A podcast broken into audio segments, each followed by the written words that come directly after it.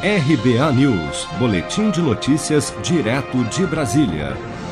Uma nova modalidade de empréstimo permite a microempreendedores individuais, microempresas e empresas de pequeno porte que tenham realizado vendas por meio das maquininhas de cartão acessarem uma linha de crédito de até 50 mil reais, dando como garantia os valores ainda a receber de vendas futuras.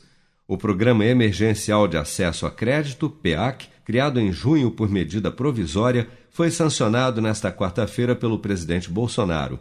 Segundo o governo, o objetivo do programa é, por meio de garantias, facilitar a obtenção de empréstimos pelas empresas e assim amenizar os impactos econômicos decorrentes da pandemia da Covid-19.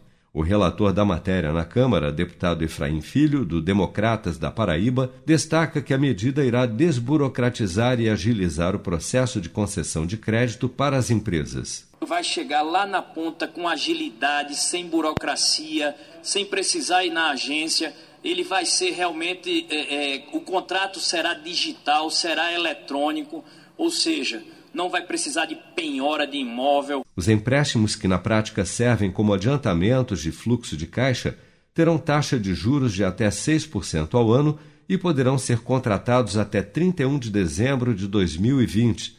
O prazo para pagamento será de 36 meses, dentro do qual está incluída uma carência de seis meses para começar a pagar. As micro e pequenas empresas contratantes serão isentas de tarifas e encargos e quem contrair o empréstimo pelo PAEC Maquininhas não precisará apresentar outra garantia real, como imóveis, por exemplo, ou mesmo pessoal nesses empréstimos, facultada a obrigação solidária dos sócios de acordo com as políticas de crédito do banco participante.